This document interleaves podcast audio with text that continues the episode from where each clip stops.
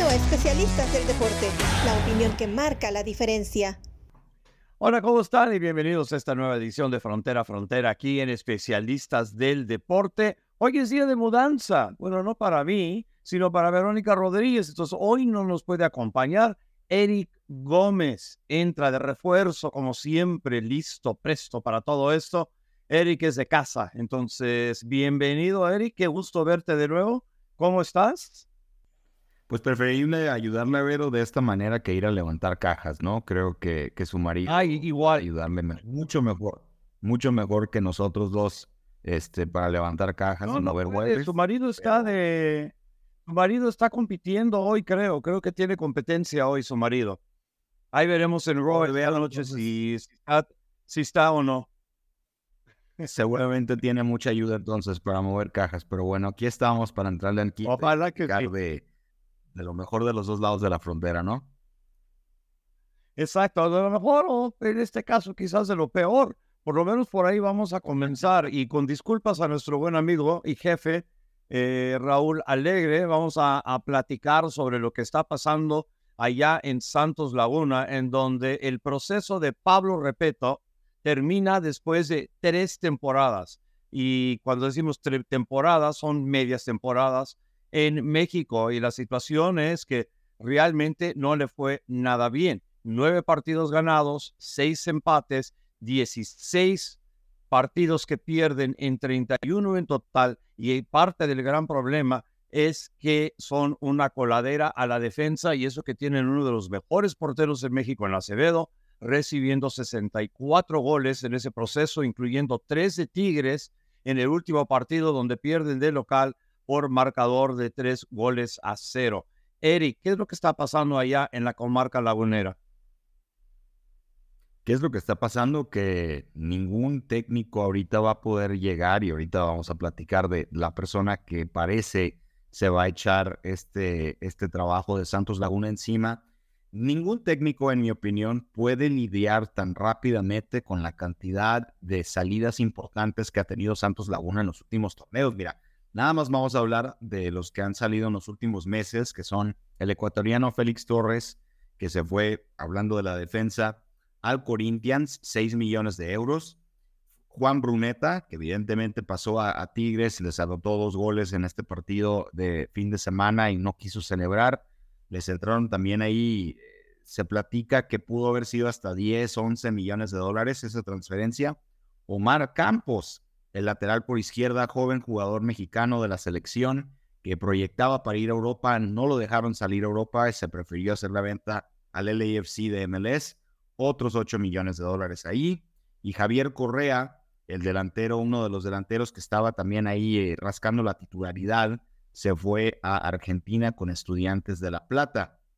Y eso sin decir de todos los jugadores que se han ido de Santos a Atlas, el hermanito ya sea menor o mayor, dependiendo de cómo lo vean en Grupo Orlegui, eh, en los últimos años para reforzar a ese equipo, que ese equipo eventualmente, lo sabemos, fue bicampeón y también a cuestas, de cierta forma, del talento que se agarró por parte del equipo de La Laguna. Muy lamentable lo que está pasando allí. Vamos a ver qué puede hacer Nacho Ambriz, que es la persona que se menciona va a tomar a este equipo próximamente, porque está complicado con tantas bajas. La verdad que sí, digo, eh, estoy viendo y estoy escuchando con todas las salidas y digo, hay razones por las cuales estas cosas suceden y no siempre es porque el técnico no puede. Y estoy viendo los últimos resultados. Su próximo partido es contra Pumas, pero perdieron 3-0 contra Tigres, perdieron contra el Atlas 3-0 y eso fue de visitante. Le habían ganado 3-0 a Puebla del, del local, pero antes de eso perdieron 3-2 contra el León y perdieron 2-0 contra Monterrey como local. Digo, en cada partido, salvo el de Puebla, han recibido por lo menos dos goles y ya llevan 12 goles recibidos en seis partidos y solamente seis anotados. Entonces, cuando tú hablas de todos estos jugadores, obviamente el talento que tiene el equipo y que viene desarrollando el equipo eh, y los van vendiendo, digo, no nos tiene que sorprender absolutamente para nada que estos son los resultados que se están dando. Claro, y mira, hablar un poquito de Pablo Repeto, que es el, el, técnico que al final paga los platos rotos. Mira, mucha gente ya dentro de la laguna no quería a Pablo Repeto. Es un técnico que se había abocado siempre a respetar, digamos, esa identidad lagunera de ir hacia adelante, un técnico cuyos equipos anotan muchos goles y que quizás no es que descuiden el área defensiva, pero que para cualquier equipo es difícil cuando no tienes los jugadores apropiados para llevar a cabo tu esquema ofensivo eh, y no puedes defender, eh, va a ser muy complicado. Mira, Pablo Repeto fue campeón en el fútbol de Uruguay, en el fútbol de Ecuador, un técnico, repito, con muchísima experiencia en Sudamérica, incluso llegó a, dirigir allá en el, Medio Oriente y se esperaba mucho de él cuando llegó de Nacional. Nacional, obviamente, uno de los equipos grandes de Uruguay y del fútbol sudamericano. Y miran, 31 partidos con Santos Laguna, como lo dices tú, mira, uno podría decir, oye, son tres medias temporadas. En realidad, hace cuenta que dirigió nada más un año, menos del año y menos del año futbolístico completo. En 31 partidos de liga apenas ganó 9 y sus equipos recibieron 64 goles, es decir, un promedio de 2 por partido. Muy difícil llevar las cosas. Más de 2 por partido. Más de 2 por partido. Entonces, eso, eso para mí, repito, no es una cuestión exclusiva y únicamente responsable del técnico. Cuando tú ves como directiva que te estás deshaciendo de talento en defensa, como Félix Torres y como Omar Campos, y no refuerzas esas posiciones y además tienes un técnico que prefiere irse sobre la estrategia ofensiva, este es el tipo de cosas que suceden. Mira, a Torreón, ya sea el Estadio Corona antiguo o este nuevo, se le conoce como la casa del dolor ajeno. No ha habido mucho dolor ajeno para los equipos que vienen a visitar Torreón, todo ha sido para la afición de Santos Laguna, una de las mejores aficiones de México, en mi opinión, y sinceramente da pena verlo porque, repito, mucho de esto se le puede achacar y poner a los pies de la directiva, no nada más por la falta, falta perdón, de transferencias, sino porque sinceramente Alejandro Iraragorri y Grupo Orlegui no tienen suficiente capital para administrar a tres equipos. Están metidos en Santos Laguna, están metidos en el Atlas y están metidos con el Sporting de Gijón en la segunda división de España. Muy complicado. Lo, entiendo. Entonces, se está hablando mucho y no hay ningún tipo de confirmación, aunque parece que las pláticas ya van en, en proceso para que Santos Laguna termine contratando a Nacho Ambriz, que está de agente libre después de haber salido del Toluca. Ahora, para Nacho Ambriz, este sería su noveno equipo. Si es que lo toma, comenzó con Puebla, estuvo con San Luis, Chivas, Querétaro, América, Necaxa, León y Toluca, donde fue su último equipo. También estuvo él en España, donde dirigió al Huesca por 12 partidos nada más, pero estuvo en Europa.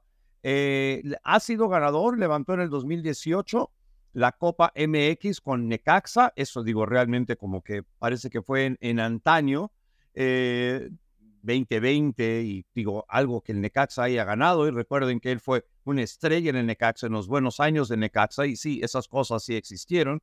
También ganó eh, con León, que ganó la Liga MX, y luego con el América en el 2015-2016. Ese fue su primer triunfo ganando la Liga de Campeones de la CONCACAF al vencer a Tigres. ¿Cómo, si es que llega y se confirma Nacho Ambriz como el técnico de Santos, qué tipo de, de equipo vamos a ver con Santos, con el plantel que tiene? y qué tantas posibilidades hay de que vayan a reforzar el equipo. Ya no se puede esta temporada, pero para la que viene.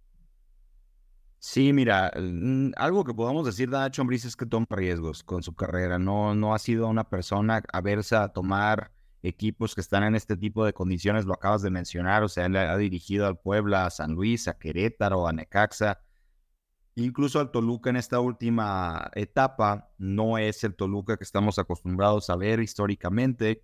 Eh, no le ha ido bien de cierta forma con los equipos grandes. Mencionaste que ganó la Conca Champions con el América, sí, es totalmente cierto, pero se esperaba más de él en su etapa como técnico de las Águilas, no lo logró. En Chivas estuvo también ahí en el 2012, me parece que fue durante la época de, de Cruyff o previo que llegara Cruyff como director deportivo y no duró más que un torneo. Lo, echaron después de, me parece, el clausura 2012. Este es el, tipo de equipo que Nacho Ambriz sabe perfectamente levantar a corto plazo. Nacho Ambriz, si bien es un técnico que le gusta cuando sus equipos están bien armados ir hacia adelante. Es un técnico que también supone mucho orden, ¿verdad? Eso es lo que le hace falta ahorita a Santos Laguna. Va a aburrir quizás al principio a, la afición de, Torreón, pero no va a perder mucho. Van a haber partidos de 0-0, de 1-0. Esperemos a favor de, Santos Laguna por el bien de su afición, pero ese es el estilo que va a implementar a corto plazo, va a identificar las vacantes que tiene él en su plantel titular, en donde necesitan reforzar y va a pedir ahora, repito, que les consigan a esos jugadores a Santos Laguna no es tema de él.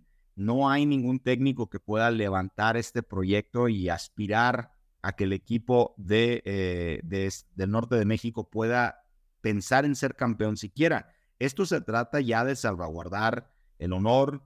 En México sabemos que pueden pasar muchas cosas, que un equipo puede tener un técnico nuevo o incluso jornada 8, 9, 10 y hacer una, una seguidilla de resultados que le permite llegar a, liguilla. No estoy diciendo que eso no pueda suceder con Santos Laguna, pero al final de cuentas pensar que este equipo aspire a cosas grandes dentro del campeonato mexicano me parece ya de verdad muy fantasioso. Esperemos repito, por el bien de la afición de Santos Laguna, que este equipo vuelva a ser competitivo y empezando con Nacho Ambriz como técnico me parece algo bastante sensato.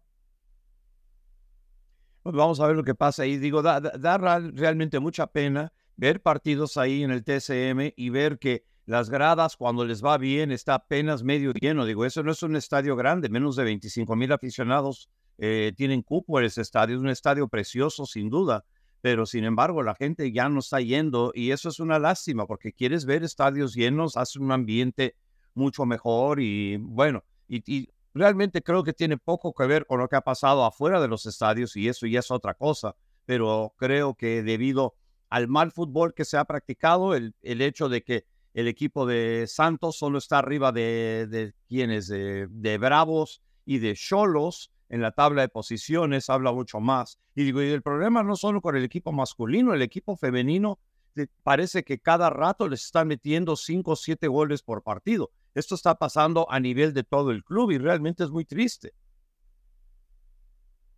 Es muy triste porque al final de cuentas también podemos hablar largo y tendido de lo que sucede en algunos de los proyectos de la Liga MX femenil. No es exclusivo a Santos Laguna, pero sí, o sea, si eres, eres de Torreón o eres aficionado a Santos como lo es Raúl Alegre, este fin de semana mejor olvidarlo, ¿no? Porque al final de cuentas, sí, le meten 10 goles, 10 goles a Santos Laguna femenil eh, contra Chivas y eh, obviamente lo que sucede con el equipo masculino que ya lo platicamos.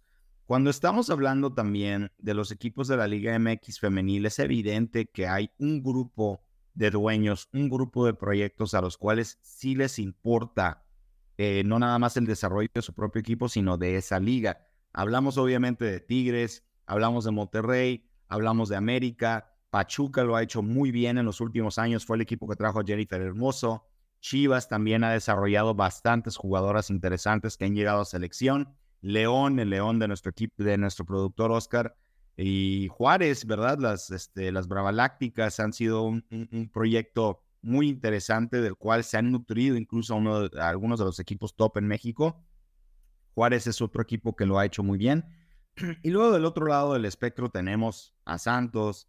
Puebla está levantando, pero en su momento también Puebla fue un bodrío. El Atlético San Luis, oye, el único grande históricamente hablando del lado masculino del fútbol mexicano, que me parece de verdad terrible lo que hace con tu equipo femenil, es Cruz Azul. Cruz Azul no le importa absolutamente nada de lo que pueda suceder con ese equipo. Es una pena, es una lástima.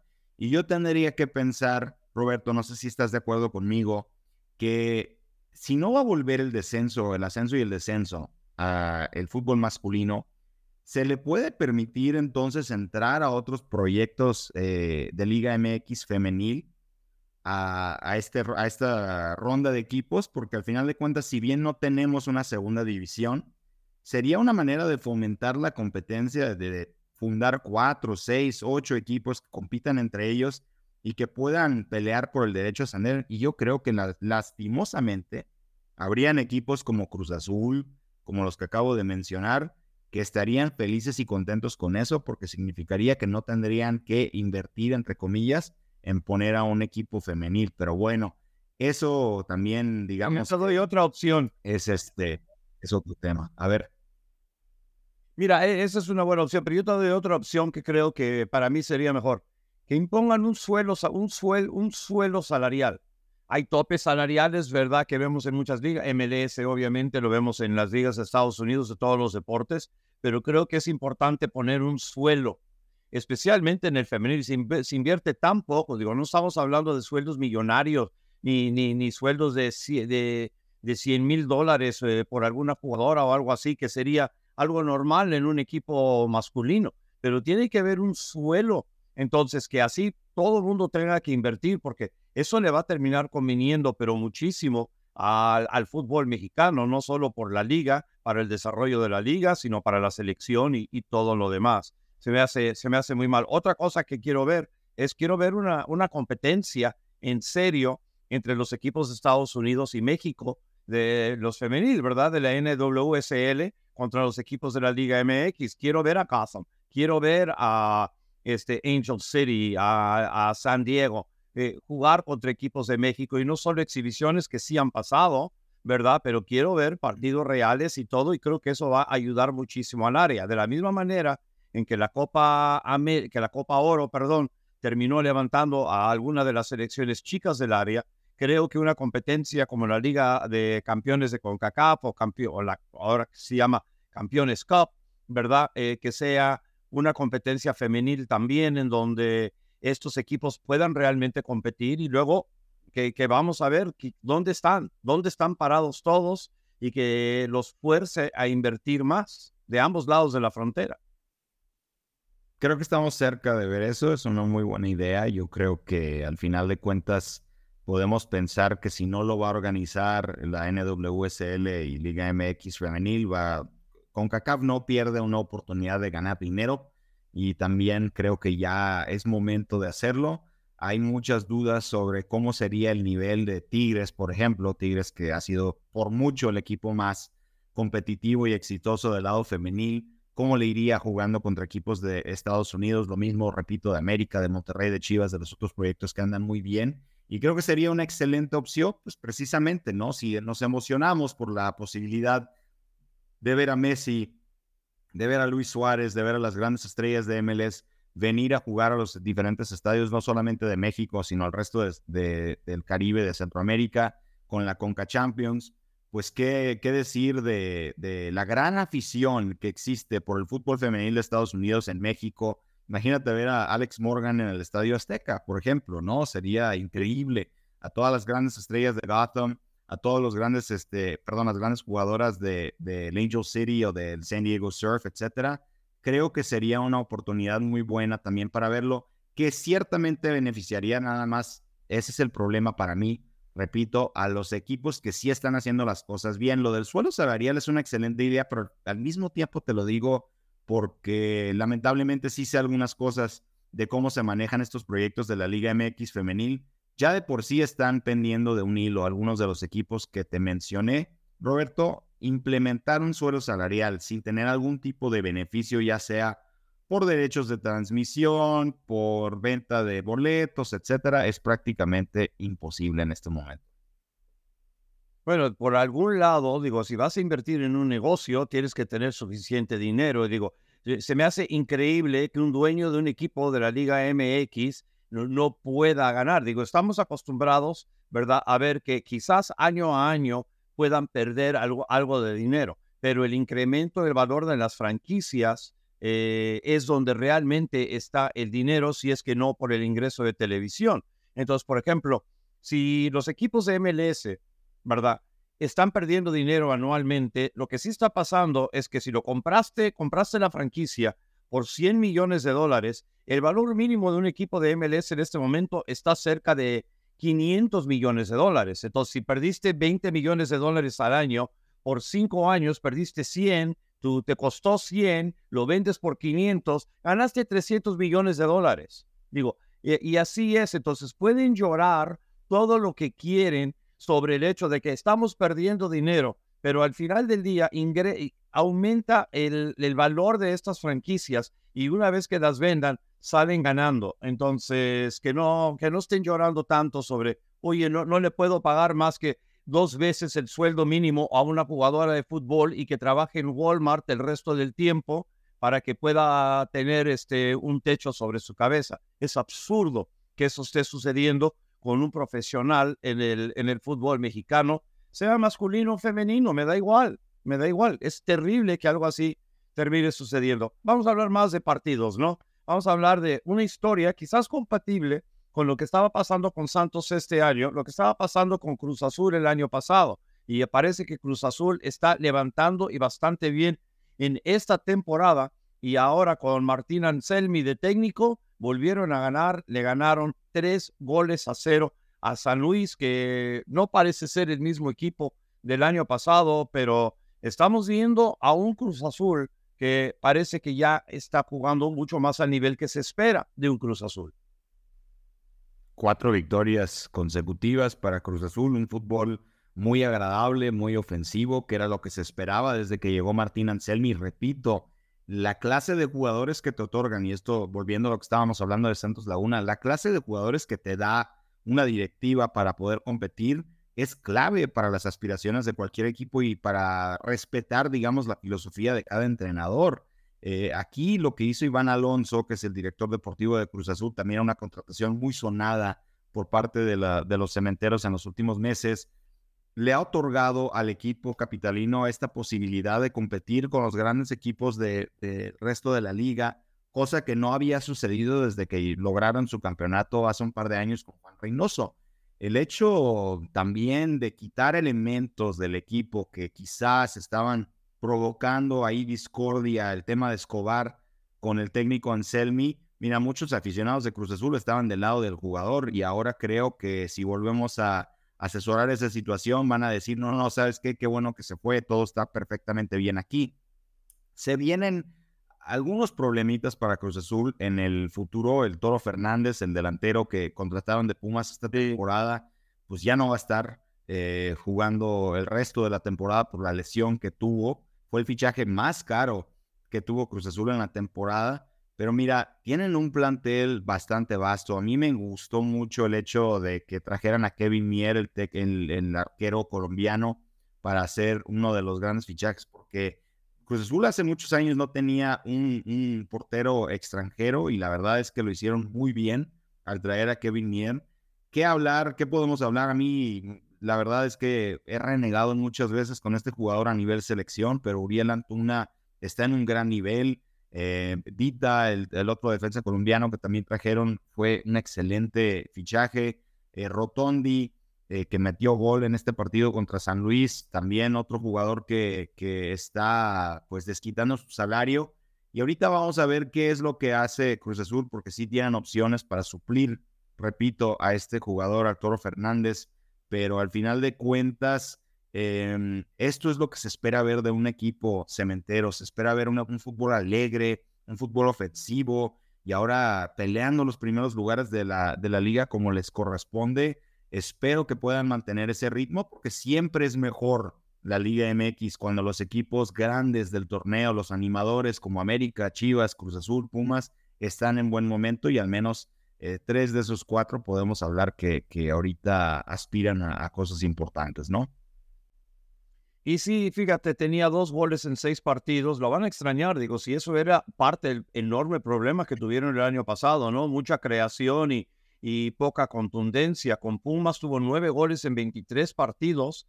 Antes de eso estuvo con Juárez, donde metió 12 en 47 partidos y ha jugado en Real Zaragoza, Celta Vigo, entre otros, entre otros lugares, comenzando su carrera allá en Cerro Largo en el 2013.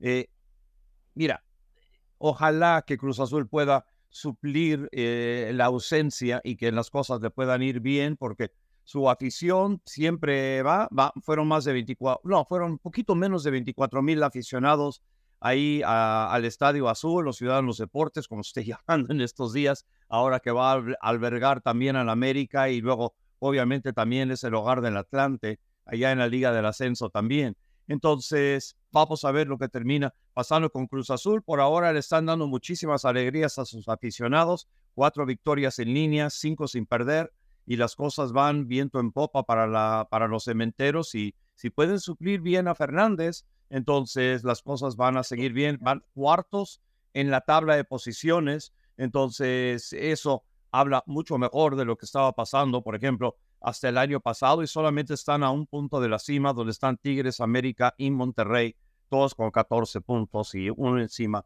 del Pachuca. Otro equipo que más o menos va bien, que está en séptimo lugar, son las Chivas, que parece que vienen levantando y levantando bastante bien y goleando a Juárez tres goles a cero, perdón, dos goles a uno, ganándole allá a Juárez en, en su casa. Eh, les tardó un poquito arrancar a Chivas, pero ahí va poco a poco y demostrando. Y lo que me está gustando de lo que está haciendo el equipo de Fernando Agago es que es un equipo que sí ataca, pero también ha movido muy bien sus fichas y me gusta cómo viene incorporando a Gabe Cowell, el estadounidense que jugaba en San José, que ya también tiene su pasaporte mexicano y que al parecer está dando mucho de qué hablar allá en Guadalajara. Mucho de qué hablar. Al principio fue un fichaje que varias personas se vieron por lo menos confundidos. Había otros que de plano estaban en contra, pero la verdad es que muy rápidamente cambió la opinión sobre este jugador porque al final de cuentas es un prospecto muy interesante para la selección de Estados Unidos. Ya ha sido convocado en su momento, estuvo disponible también para México, pero no lo llamaron. El hermano de Kate Cowell, Chance Cowell, está de hecho en, el, el equipo juvenil de México, entonces al menos alguien de esa familia está representando a México si eso es lo que le interesa a la afición de Chivas. Pero mira, Kit Cabo vimos a un jugador que la verdad sí se estancó un poquito en San José. No tuvo la misma explosividad en el 2023 que tuvo cuando debutó hace un par de años. Me parece que necesitaba ese cambio de aires. Me parece también que fue muy arriesgado en su momento para él llegar a Guadalajara porque es una situación con mucha presión y ha respondido muy bien, mira, salvo un partido malito que tuvo en la liga, me parece este, pues el partido contra Tijuana y luego contra Toluca no se le vio muy bien, que digamos. Eh, él ha logrado recuperar el, nivel que le acostumbramos, un jugador velocísimo, un jugador poderoso físicamente, un jugador inteligente que logra combinar muy bien con eh, los delanteros y con los otros mediocampistas ya marcó en la CONCACAF Champions League contra el, Hamilton Forge de Canadá, un doblete de hecho, eso le dio mucha confianza. Y en este partido contra Juárez también me parece que no nada más él, pero todo el equipo se vio muy bien. Siento que al final de cuentas, pensar que Kate Cowell ahorita está teniendo el impacto que tiene viniendo mayormente desde la banca, habla muy bien de lo que puede ser su incorporación en el futuro y pues mira, tú platicaste de Fernando Gago, un técnico también muy joven, un, tipo que estuvo en el Real Madrid como jugador cuya carrera lamentablemente fue muy afectada por las lesiones.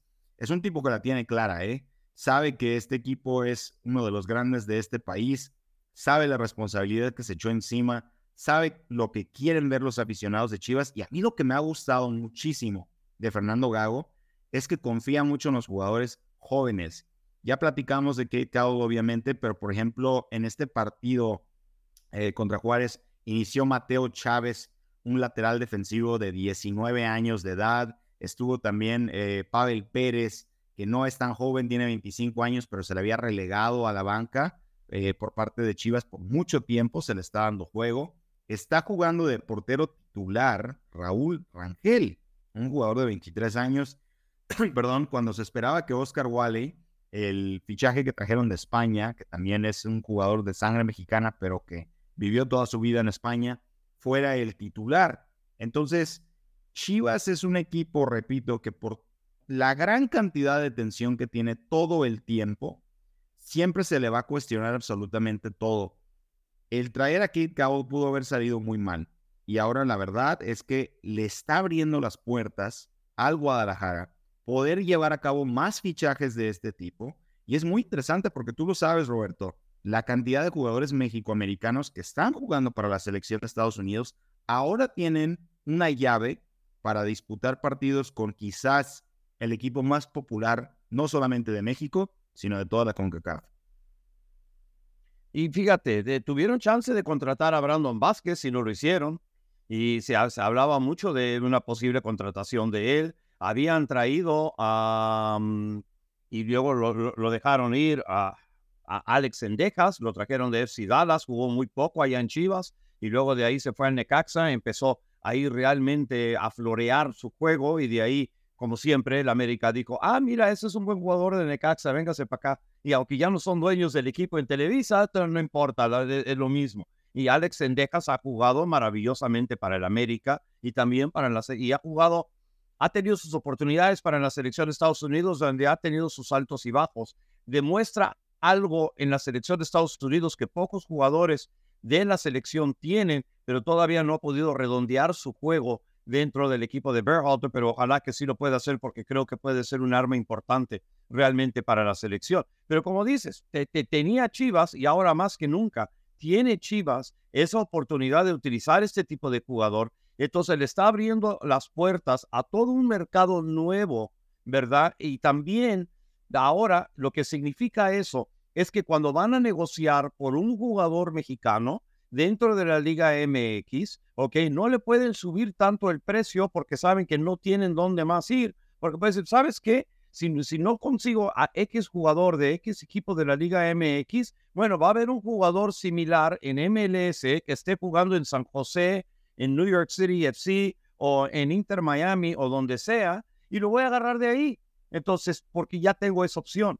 Entonces, creo que esto es algo muy, muy positivo para Chivas, pero también van a necesitar que todos los fanáticos de Chivas que dicen, bueno, tienes que ser ultra mexicano, digo yo, nada más mexicano ya no sirve, tiene que ser ultra mexicano, y si no, bueno, se van a tener que agarrar las narices. Pero si siguen jugando como está jugando Cabo, que en 27 minutos puso, eh, puso un gol hecho que fallaron, luego eh, él fue, ayudó a anotar el segundo gol entrando de nuevo por izquierda, tirando, le pararon y luego en el contrarremate vino el gol, el segundo gol del partido.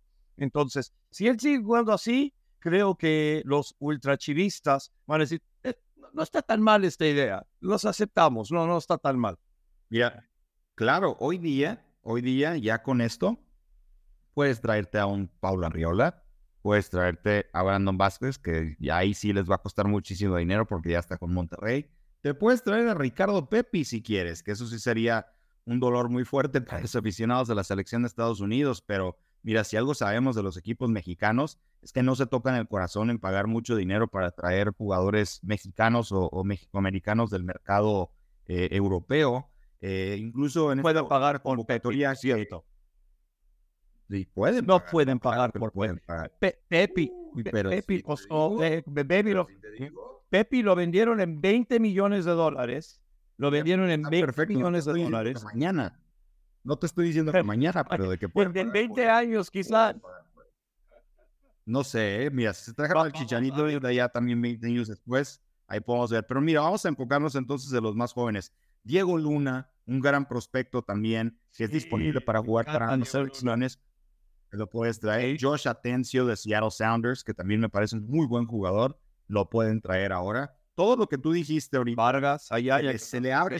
Vargas es genial. También. digo, hay, hay mercado estadounidenses. Sí, digo, hay tantos México estadounidenses que eh, están jugando y, y, jugando muy bien en MLS y les podría salir no tan caro. Entonces, por eso les ayuda en el mercado mexicano porque ya hay más opciones. Cuando antes ibas es, y no tenías, es como si vas al tianguis y es el, el, único lugar es el único changarro que está vendiendo lo que quieres, entonces te pueden poner el precio que ellos quieren. Pero si tienes opciones y el del frente también lo tiene, entonces ya te pones a negociar. Entonces, le va a venir bien financieramente esto a Chivas. Te digo de Pepi, eh, el PSV pagó 10 millones, ¿verdad? A, Augsburg por a Augsburg. ya que ahorita de, el año pasado, correcto. Este es ese es el más reciente. Ahorita Pepi sí la verdad le está yendo muy bien. Esperamos que le vaya muy bien y que pueda volver a, agarrar el ritmo que traía en su carrera después de, del FC Dallas.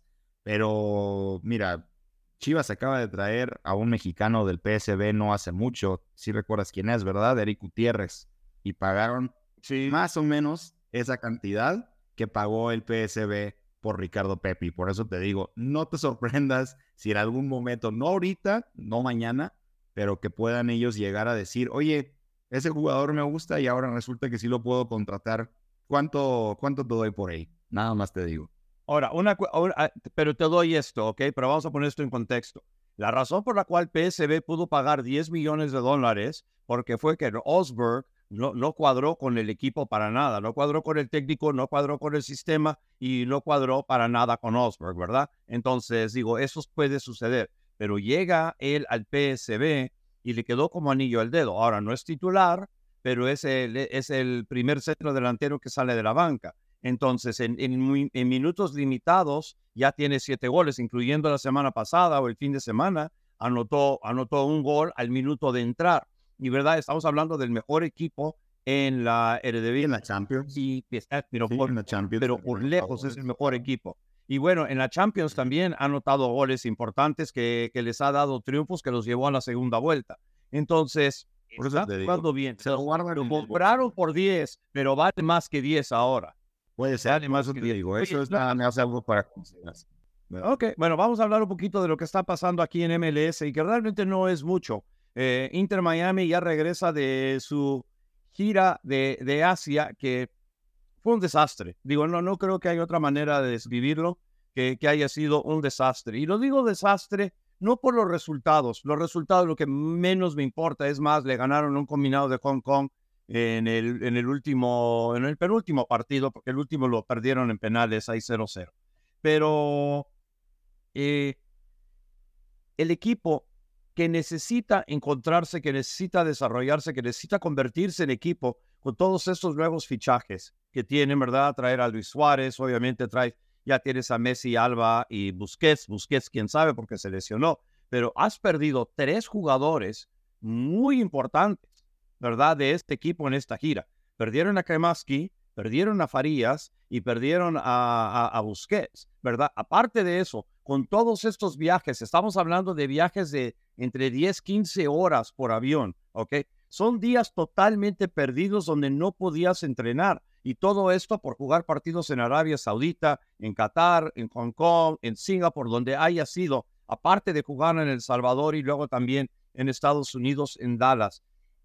Eh, se me hace que, eh, que Miami no va a comenzar muy bien esta temporada porque les va a tardar poder llegar y cuadrarse como equipo. Y ellos son el que comienzan la temporada contra Real Salt Lake el 21 de febrero. O sea, en nueve días arranca la temporada. Y yo no creo que este equipo esté ni cerca de estar listo como lo están los demás equipos en la MLS, que no hicieron ese tipo de gira, aunque Real Salt Lake sí fue a Portugal, pero digo, Portugal son cinco horas de viaje, bueno, de Real de Salt Lake City quizás sean diez, pero si nada más fueron a un lugar y ahí entrenaron todos los días, jugaron y regresaron, por cierto, no les fue mal. Digo, creo que entran a esa temporada con una, con una desventaja comparado al resto de los equipos de la liga.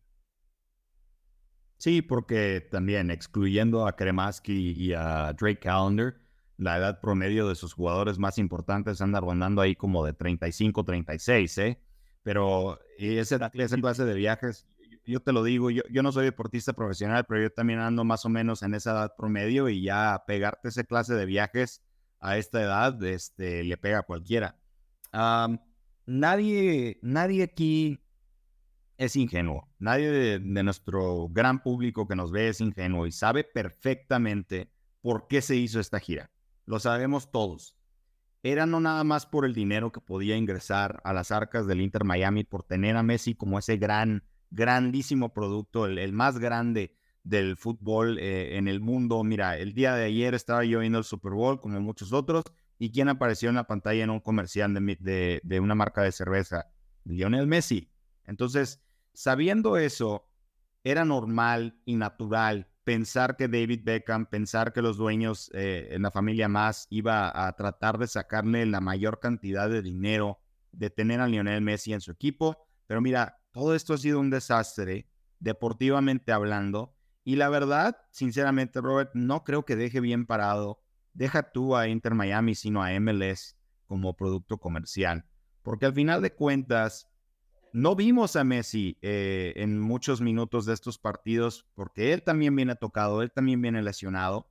Y más allá de eso, los resultados de los partidos también hablan muy mal de la liga porque a pesar de que muchas veces el Tata Martino, pues evidentemente sacaba eh, equipos alternativos, Empatar a ceros con la selección de El Salvador en El Salvador, terrible. Perder dos partidos en es terrible, pero mira, eh, pero espérate. a 10 goles. No, no quiero alimentar, no, no quiero alimentar la importancia de marcadores en partidos de exhibición cuando estás hablando de un equipo que apenas está comenzando y solamente estás utilizando tus titulares 45 minutos. Digo, digo, no, Yo entiendo los eso. marcadores no importa. Y yo sé que la gente, que, que mucha gente ve eso y le da muchísima importancia. Ojalá que le podamos instruir a la gente que realmente eso no importa. Aquí lo que quieres hacer que no en es esos partidos de pretemporada es preparar tu equipo. De acuerdo, no estás preparando muy bien. Aparte, ¿eh? eso es deportivamente hablando, porque es el problema mayor. E- Exactamente. Entonces, por eso te digo, no deja bien parado al Inter Miami eso, deportivamente hablando, porque van a empezar la temporada, como tú dices y como yo también estoy de acuerdo, bastante lentos. No es bueno para MLS también, porque repito, sí hay gente que, que a ti y a mí no nos sea importante el resultado de un partido amistoso, está perfectamente bien. Pero hay gente que sí ve eso y dice, a ver, espérame, ¿qué no este es el equipo que tiene a Messi y a Luis Suárez y a Sergio Busquets y a Jordi Alba y esto y el otro? Y le están metiendo seis goles estos equipos este, de media tabla o, semi importantes de Arabia Saudita. Sí importa ante la percepción general. Generalmente, para la gente, este tipo de cosas sí importan, aunque para ti, para mí no. Entonces, el hecho de que este tour se haya llevado a cabo y por eso califiqué lo que dije al principio, no era por nada meramente deportivo, era para aprovechar la imagen de Messi. Pero en hacer eso, también corrieron un riesgo muy grande que, repito, no deja muy bien parada la institución deportivamente y para mí no deja muy bien parada a Major League Soccer porque hay mucha gente, y lo sabes, Roberto, alrededor del mundo que se sigue refiriendo a Major League Soccer como una liga de retiro. No está jugando el Houston Dynamo en Arabia Saudita, no está jugando el Seattle Sounders o el LAFC que tienen jugadores jóvenes muy buenos, que la liga está haciendo fichajes de jugadores extranjeros jóvenes, los está desarrollando, sino el Inter Miami es el que está haciendo estos viajes y el Inter Miami, deportivamente hablando, es un asilo. Entonces, a mí la verdad Sin me duda. pareció muy mala idea esto, más allá del dinero, que el dinero le va a venir muy bien obviamente al Inter Miami y a la liga, pero todo lo demás fue un absoluto desastre. Pero mira, para eso estamos tú y yo. Para eso estamos tú y yo, Eric, y, y está la güera. Digo, para eso estamos, digo, para que la para poner en contexto todo esto, ¿verdad? Para informarle bien a la gente, porque reciben muy mala información, y especialmente nuestro público, porque si nosotros vemos lo que, lo que ponen las televisoras, que nunca ven MLS, pero se van con, leen un titular y nada más, ¿verdad? Y luego hablan como si fueran expertos sobre la liga y, y informan mal sobre la liga. Digo, porque yo, yo veo algunos de los programas y digo, oye, esto no tiene nada que ver con la realidad. Entonces, digo, para eso estamos nosotros, que si estudiamos esta liga, vamos a partidos, vemos los partidos, este, analizamos lo que estamos viendo, sabemos de las transferencias que vienen y van. Entonces, digo, para eso estamos nosotros, digo, para poner, para poder ponerle contexto real a lo que es la, la situación. Oye, rápidamente, porque ya nos hemos pasado por un chorro, qué bueno que esto no es televisión, porque ya nos hubieran cortado desde hace rato, pero y creo que Oscar también tiene cosas importantes que hacer. Rápidamente, eh, América perdió 2-1 con el Real Estelí allá en Nicaragua, ahora juegan el partido de vuelta en la Ciudad de México y también Tigres de última hora con un gran tiro libre de André Pierre Guignac empató 1-1 con Vancouver allá en, eh, en Vancouver, Canadá, y ellos juegan el partido de vuelta en el, en el Volcán. ¿Cómo ves estos dos partidos que son los, para mí los más importantes que hay dentro de la primera vuelta o la primera, las primeras fechas de la Campeones Cup de la CONCACAF? Bien sencillo, lo del América pudo haber sido una hecatombe, o sea, de, por sí perder en Nicaragua contra Real Estelí, que es sí el equipo más importante de ese país, el más ganador, de todas maneras es, fue eh, motivo de burla, ¿no? Para toda la, la afición y los periodistas, eh, report fans que, que le van a otros equipos. Pero la realidad, deportivamente hablando, es que le hizo un gran favor ese gol al minuto 90 de Julián Quiñones, porque ahora con las reglas de estos partidos de ida y vuelta, el América nada más puede marcar un gol y con su gol de visitante está prácticamente del otro lado, ¿no? Eh, lo de Tigres fue deportivamente mucho más difícil porque se enfrentaron a un equipo de MLS y un equipo bastante bueno que es el Vancouver Whitecaps. Y ellos también sacaron una ventaja deportiva con ese golazo de Gignac, porque ahora Vancouver tiene que ir a una de las plazas más difíciles, no nada más de Liga MX, sino de toda CONCACAF, y tratar de sacar un resultado, cosa que va a ser muy complicada. Eh, los equipos mexicanos, este, eh, en este aspecto, porque no mencionamos a, Toluca, que ganó en Costa Rica, a Chivas, que ganó en Canadá, creo que están en, muy buen, eh, en un muy buen lugar para avanzar a la siguiente fase. creo que no va a haber sorpresas. Ninguno de esos cuatro equipos que está en competencia actualmente va a tener problemas para llegar a la siguiente ronda. Y lo único importante para mí va a ser que el América no subestime a un rival como el Real Estelí. Ya lo hicieron una vez, no lo pueden volver a hacer porque si no ya se les acaba la competencia. Pero sinceramente, pues mira, yo creo que sí es lo bonito de esta clase de, competencias. No nos toca ver a muchos equipos de, Centroamérica y del Caribe, pero logran tener de repente este clase de resultados y eso fomenta el crecimiento del fútbol en esos países.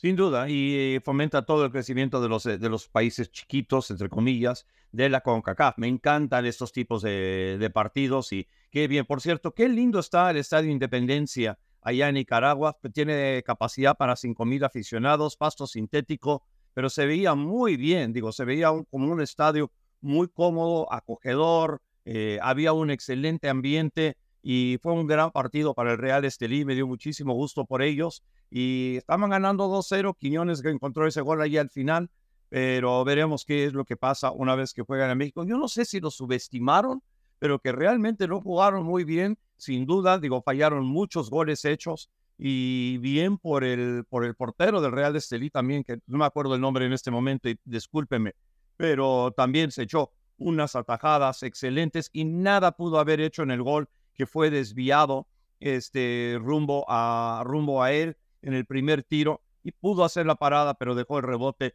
y se vio en la repetición, especialmente atrás del arco, que ese balón que iba hacia él se desvió en un defensa y luego al cambiar de dirección solamente pudo atajar el balón, pero dejó el rebote y luego ahí Quiñones pudo anotar en el contrarremate. Entonces veremos qué es lo que pasa en los partidos de vuelta. Oye, en serio nos hemos pasado, pero caray, tenemos tantos temas de qué hablar y siempre me divierto platicando fútbol contigo. Entonces, eso es todo por hoy en Frontera a Frontera. Le damos las gracias a nuestro gran productor Oscar Pérez, Eri Gómez, yo soy Roberto Abramovich y nos vemos la semana entrante aquí en Frontera a Frontera en Especialistas del Deporte. Chao. Gracias por acompañarnos en Especialistas del Deporte. Hasta la próxima.